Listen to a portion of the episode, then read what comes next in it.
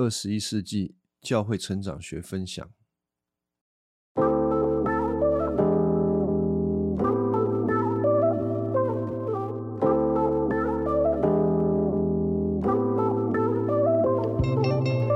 国中的国文课本有一课就是《五柳先生》，作者是谁嘞？陶渊明。陶渊明写了一，呃，这个应该说是散文吧。我这个中文国文有很多忘记了，应该这个是散文体。五柳先生就说到：“先生不知何许人也？哎呀，亦不详其姓志。”那是陶渊明是怎样自己写散文？他写他自己，自己都不敢承认的。不敢承认自己是谁啊？说这他是因为宅边呢，他住的地方有五柳树，因以为好焉啊，就叫五柳先生呐。那个不不说他自己啊，说他自己是五柳先生，因以为好烟。然后接下来讲他的这个个性：娴静少言，不慕荣利，好读书，不求甚解，没有意会闭眼。便欣然忘食。他说他不太喜欢讲话，也不爱慕虚荣，他就喜欢读书。他读书的方式很有趣，就是不求甚解啊，反正我喜欢读，理不理解无所谓啊，我高兴就好了。我读书是为了我自己高兴，没有意会。哎呀，我只有高兴的时候。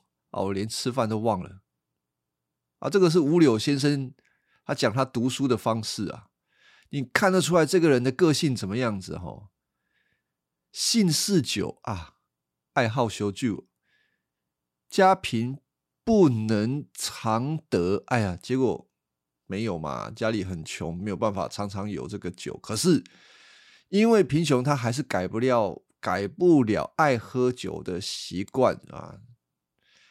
他的朋友啊，亲旧知其如此啊，或置酒而招之，就请他喝酒，他就去了啦。造饮则尽，其在必醉而寻咩啉喝醉醉醉啊，啉喝忙忙啊，既醉而退啊，喝醉就走了啊。后面我就不讲了，你可以想了，这个五柳先生啊，不敢讲自己是谁，当然大家都知道他是谁啊，那谁会不晓得是陶渊明写的？唉，我不知道大家读了这个五柳先生，觉得这个五柳先生这个人怎么样哦，可能觉得诶不错，很值得我们欣赏。这一个人真的是很潇洒，对不对？很潇洒。那我可以跟你讲，从另外一个角度，哎，没有错。我今天就是要用另外一个角度来讲这个五柳先生，很不负责任啊。如果你天性烂漫啊，不管是烂漫还是浪漫都可以啊，你欣赏这样子的人很风流潇洒，我也无话可讲。可是如果你要进到一个社会群体，你没有办法像五柳先生、像陶渊明这样子啊，他喜欢做他自己喜欢做的事情啊。啊，如果有人要管他，他不受教的，他是不被管的。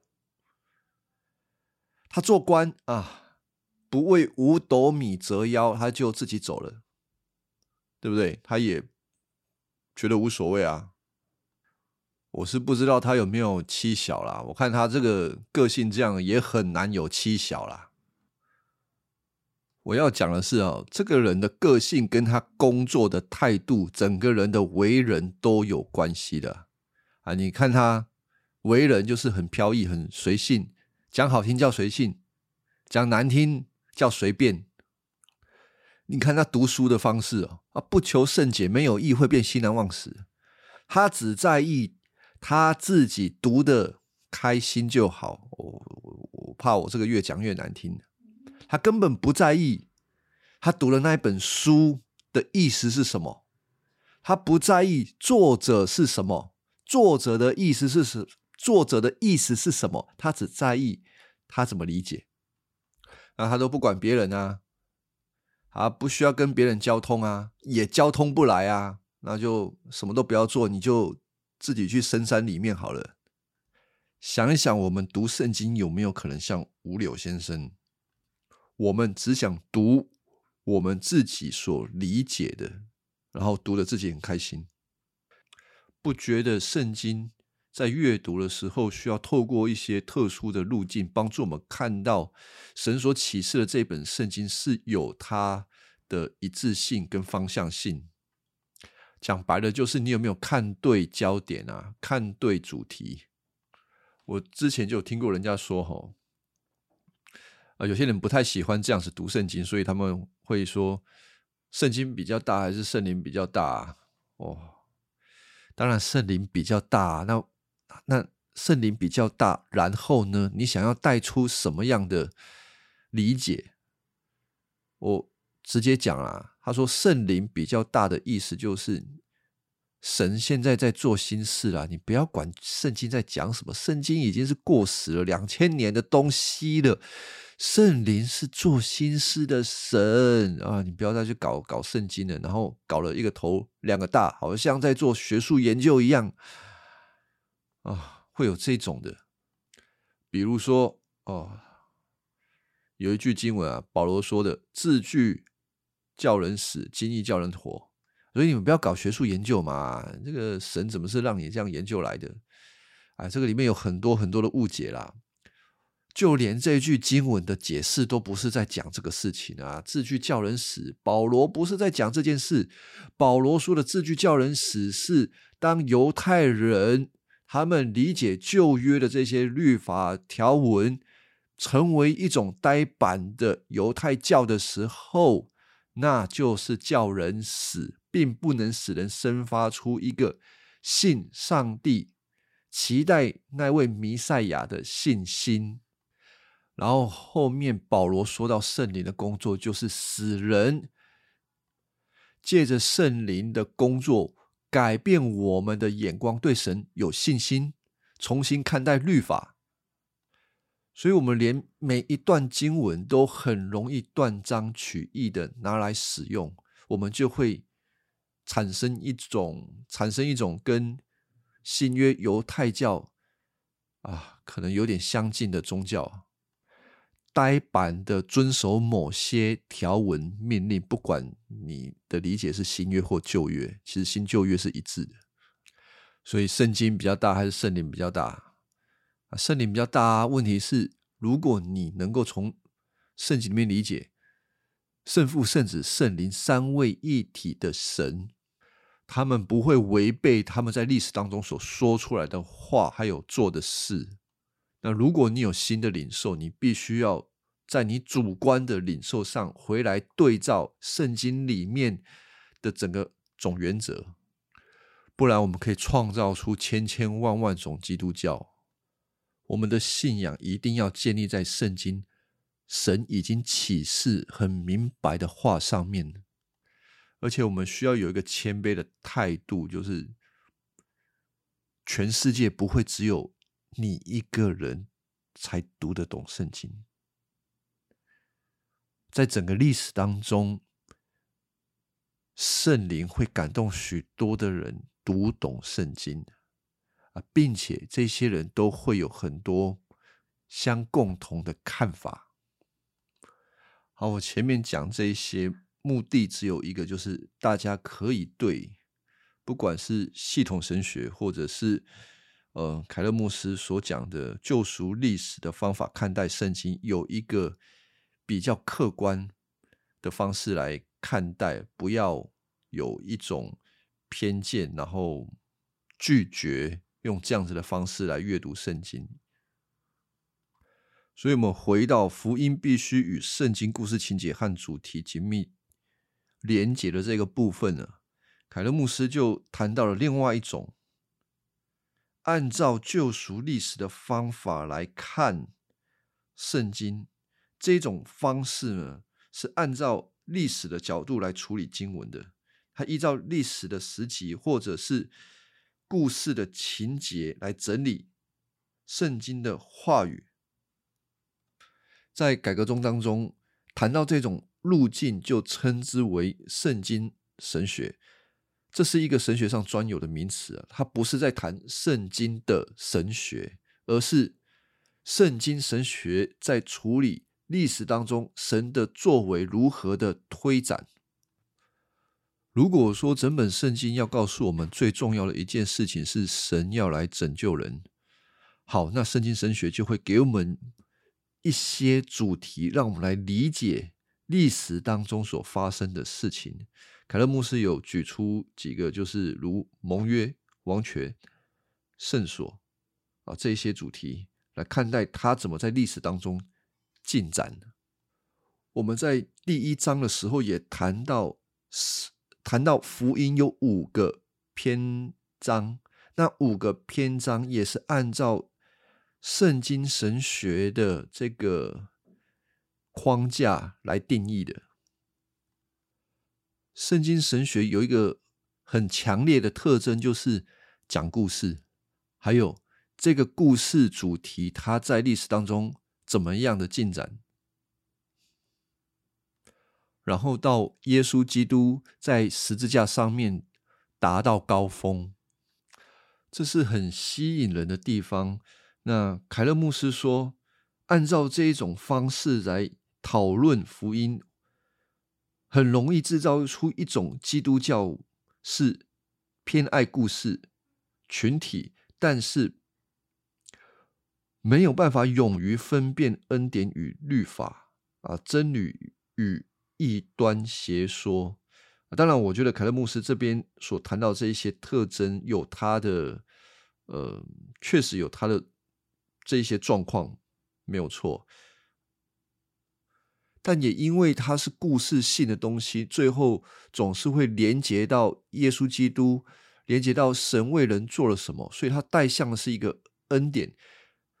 这也正好暴露他的不足之处，就是如果我们要在圣经神学里面得到一些信仰上面的教义啊，那你如果要真的要明白教义，就是。耶，那个基督教或者是圣经在讲什么，你可能就需要从系统神学那边来做啊做学习。但是你如果纯学习圣那个系统神学的话，我上一集也谈到，它会有一些副作用啊，就是你可能会头很大，然后会太过的敏锐，你会聚焦在一切事情上面的。是非对错，因为是非对错就是系统神学最在意的事情。那我知道，我讲这两个神学名词，大家如果没有过去没有接触的时候，会感到陌生，也不知道我在讲什么。我举个例子好了，比如，比如说，什么是罪？什么是罪？我们要如何理解罪？或者是人的堕落这一件事情，系统神学跟圣经神学的角度就截然不同。我上一集有说，系统神学是一个很扁平化的，它是用整本圣经去归纳分析出来罪是什么，所以他会给我们一个很简约的答案，就是罪就是离开上帝的标准。罪就是违背上帝的命令，这就是罪，还会讲的很清楚哦，让你明白。但是圣经神学会用另外一种方式，就是说故事的方式，告诉你什么叫做罪，他就必须从创世纪第三章开始讲起。罪是一个事件，人怎么样的离开神，然后会。比较细节的描述亚当他内心的变化，他的心怎么离开神，他怎么思想神，还有当他吃下分别善恶树上面的果子之后，他整个人发生了什么样的变化？啊，用这种说故事的方式来告诉我们什么叫做罪。所以，从这个圣经神学就会让我们从一个关系性的角度来认识我们跟神确实是得罪了神，但是这个系统神学就会很明白告诉你，你就是违背他，你就是违背他的命令，离开他的标准，你就是不信他等等。那这两种角度，我会跟听众讲，就是我们都需要，我们需要这两个角度来认识圣经，这是相辅相成的。然后凯勒牧师就说：“哈，有一种方法啊，把这两种路径调和起来啊，这个就是圣经故事的脉络和主题这两个之间有主题。”又有故事，啊，故事的推进，所以，呃，凯勒牧师就列了三个，三个主题，不过他有说到那个 D.A. Carson，他在他的书中列了二十几个，但凯勒只有列三个，那这三个我觉得很够了，这是很大的主题，一个是归家流离的主题。归家流离，流离就是出去流浪啊。教会常常说：“哎呀，教会是我们的家啊，天国是我们的家。”这个就是一个主题，而家这个主题在整个故事背景当中，它是怎么样开展的啊？就会这样子。呃，原本我们在哪里呢？我们在伊甸园，那是一个安息、安息的地方啊。亚当。在那边多么的美好啊！所以都有一些弟兄姐妹都会抱怨啊，哈，都是亚当啊！我不然我早就在这个伊甸里面还过得很爽，都是亚当的错啊！这有这当然这个有点开玩笑。好，原本是在那边安息，结果嘞，因为罪的本质造成了亚当的自我中心，然后摧毁了安息。随着历史的进展啊，以色列呢，他被放到埃及跟巴比伦。那耶稣基督来的时候，他是那一位受拒绝，并且死死后复活、拆毁死亡权势的主。然后故事的最后告诉我们，因着他被他带到乐园或者是圣城啊，这个主题是回家的主题。那还有另外一个。主题就是亚威啊，亚威，或者我们的中文和本翻译耶和华盟约。哦，顺带一提啊，和本翻译的耶和华，当我们讲耶和华的时候，他就在谈我跟以色列百姓有一个盟约的关系。所以，如果你们看这个和合本啊，有时候翻译成上帝。有的时候翻译成耶和华，那你就可以有一个分辨。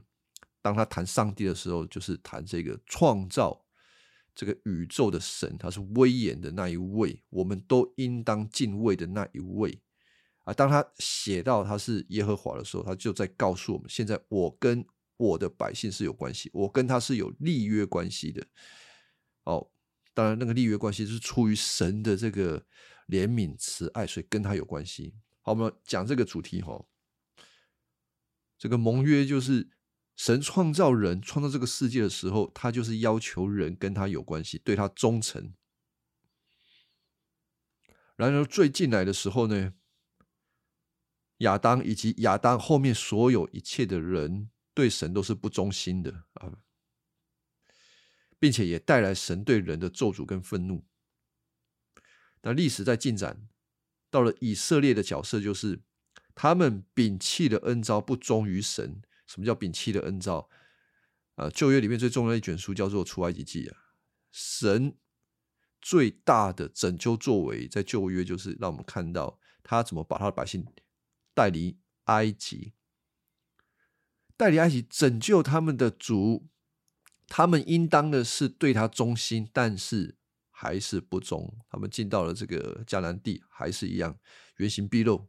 果然是亚当的后裔啊！哦，好，那就一片大家都不忠嘛。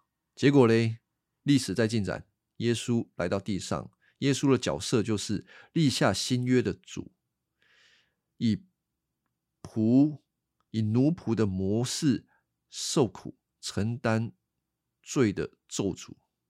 就是说，耶稣他代替了原本那一个没有办法守约的以色列民，耶稣成为代表，同时也代替了亚当做错了这一切的事情，他承担，而且他遵行上帝的旨意，他是那个真正立约、代替众人立约的主。所以呢，当他完成这个约，历史的最后面，我们看到的是重建羔羊的婚这个婚宴。他娶他的百姓，耶稣基督娶他的百姓，这是一个新的约。我们地上称之为男女的男女关系叫婚约嘛？呃，一个丈夫一个妻子一个婚约，婚约是不可不可更改的。同样要告诉我们，天上有一个真正的婚约，就是基督跟他的教会，这个婚约不会更改，不会废除。是用基督自己的宝血所立下的新约。好，第三个国度，国度关系到什么呢？国度关系到百姓怎么样的活在一个国家里面啊？这个简单的讲，国度的概念强调的是这个：我们怎么活在一个国家里面？首先。神创造的时候是神的国度和他的王权、他的主权，他要管理他的百姓啊，就像他管理亚当一样。他叫亚当干什么？亚当就是得干什么？为什么呢？因为神是他的创造主，在他身上有主权，他得听话的。结果罪造成了什么？最造成了亚当不听神的，还有。后面的百姓也跟着不听神的，他们沦为拜偶像，沦为这个奴隶。拜偶像跟犯罪是一体两面的事情啊！你遵从神的旨意，就是神是你的主。当你不遵从神的旨意的时候，其实你内心已经从面向主、面向神转向一个。不是神的对象，那个就叫做偶像。所以亚当之后，所有的人不是敬拜耶和华神，是敬拜一个虚无的偶像，然后被那虚无的东西给捆绑，成为奴隶。好，那以色列的角色呢？随着历史进展，他们哦，比如我们看读四世纪啊。这个还有历史书啊，他们寻找真正的士师，寻找真正的君王。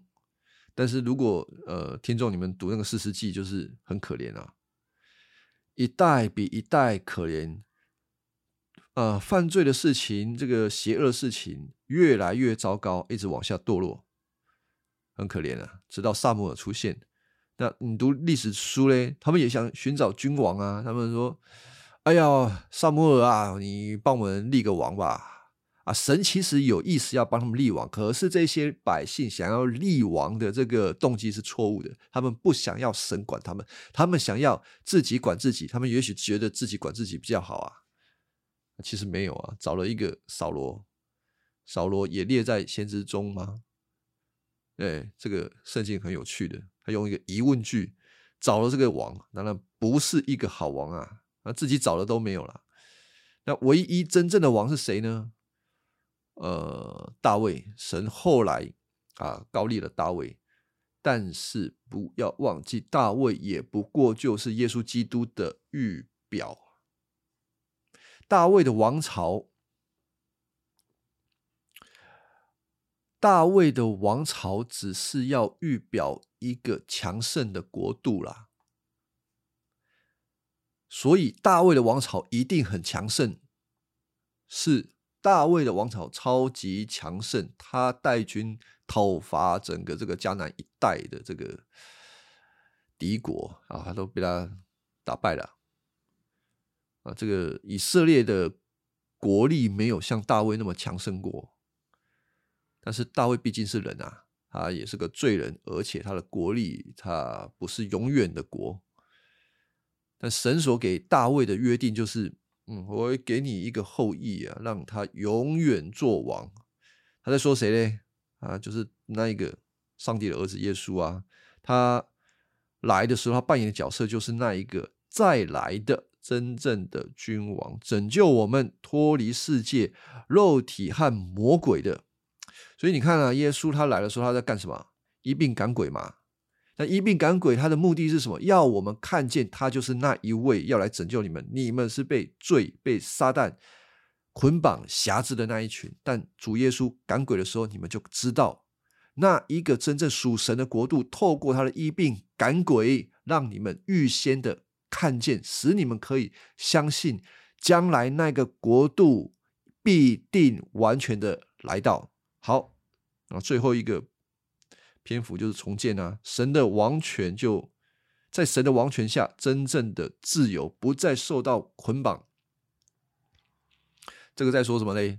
在说，诶，比即便是基督徒，你有某种程度的自由，但是你还是有某种程度的不自由，因为还是有残留的罪性，你没有办法完全的除去。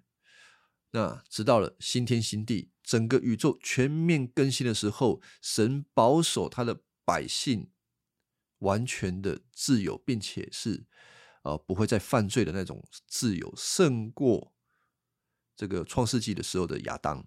好，那我讲了这一段呢，你们听的不飒飒的话哈，我还是鼓励你们的。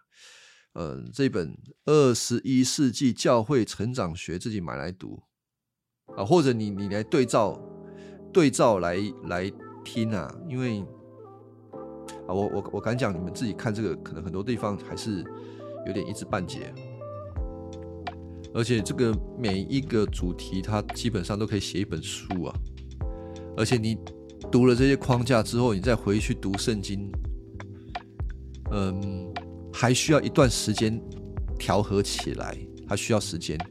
但是它有没有好处呢？啊，超有好处的，让你更明白上帝的心意是什么。那你明白有什么用？对你这个人的本身有什么用？好叫你对神的信心更加的稳固。这种稳固的信心不是你的自信心，而是在于上帝的话，他的应许，他的信实永不改变。过去是这么说，现在仍旧是如此。啊，这个是正面的。那另外一面，消极面就是你不会走冤枉路，你不会听到一些，哎，我不知道怎么说，哎。呃，就像是，其实圣经里面没有那么强调的次要的，然后花很多时间去琢磨、去努力，那这个不太是重点的。好，这个第二章的最后一个呃题目，他说到福音必须经过处境化。我简单的说，这个处境化是必要的。你看到。保罗他在传福音的时候，也是针对处境化。那我在上一讲的时候，上一个节目的时候，也谈到啊这样子的一个概念呢。那处境化这个东西，我要先跟大家讲，就是处境化跟本色化不能一概而论。处境化是本质抓清楚，但是方法策略可以自由，但前提是本质你要很清楚。啊，你要烂熟于胸啊！什么是福音？你要烂熟于胸。那本色化是什么呢？就是福音的本质没那么重要啦，你只要接受了就好。至于你接受了什么东西呢？没有关系，没有关系，我们要尽可能的让你接受。那这个就可以接纳很多不同的群体，接纳他们，但是却不挑战他们。啊，就变成是一个大杂烩一样啊，本色化会变成这样子。那这个处境化的东西我不说太多，因为在第七章的时候，凯勒牧师他有很详细的啊再来讲这个，所以我们这个第二章的部分我们就先讲到这边，感谢大家的聆听。